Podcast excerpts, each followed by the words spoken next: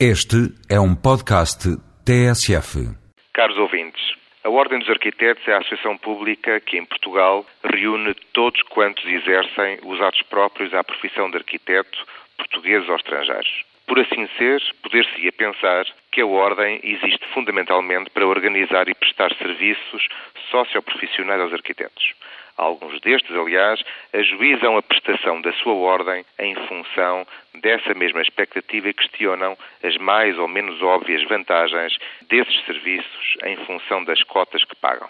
Na verdade, porém, a Ordem não tem por principal finalidade ser uma entidade prestadora de serviços aos arquitetos, muito menos em exclusividade, pois existem ou podem existir outras entidades com esse tipo de propósito. Então perguntar-se-á: o que distingue verdadeiramente a Ordem dos Arquitetos? E para que serve, fundamentalmente, a Ordem dos Arquitetos? Ora, a Ordem distingue-se por ser uma associação de direito público à qual o Estado português otorgou a exclusiva representação da profissão de arquiteto. Quer isto dizer que a Ordem dos Arquitetos serve fundamentalmente para representar todos os arquitetos, para lhes dar uma só voz e para exercer em seu nome as funções inerentes a essa representação em todos os âmbitos que digam respeito à profissão de arquiteto, nomeadamente como interlocutor junto do Governo, da Administração Regional e Local ou da sociedade civil, ou junto de instâncias internacionais como a Comissão Europeia, através, por exemplo, do Conselho de Arquitetos da Europa ou do Fórum Europeu das Políticas de Arquitetura.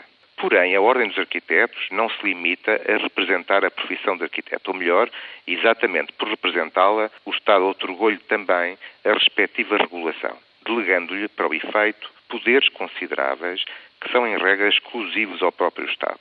Quer isto dizer que a Ordem dos Arquitetos serve também para regular a profissão de arquiteto, seja através do registro obrigatório que permite o acesso aos atos da profissão, seja estabelecendo os respectivos critérios de acesso, seja definindo um código deontológico profissional, ou seja ainda aplicando esse mesmo código e arbitrando diferendos entre arquitetos ou que os oponham a outrem.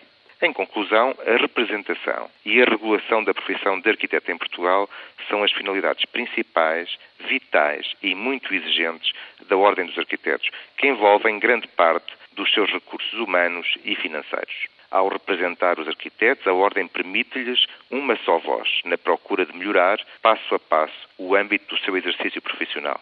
Ao regular a profissão de arquiteto, a Ordem assegura o mais correto exercício profissional e a salvaguarda da qualidade nos seus resultados. Em ambos os casos, porém, não é apenas o legítimo interesse corporativo dos arquitetos que está em causa, mas, sobretudo, a defesa do interesse público da nossa profissão e da própria arquitetura, na certeza de assim defender-se um bem comum dos cidadãos portugueses.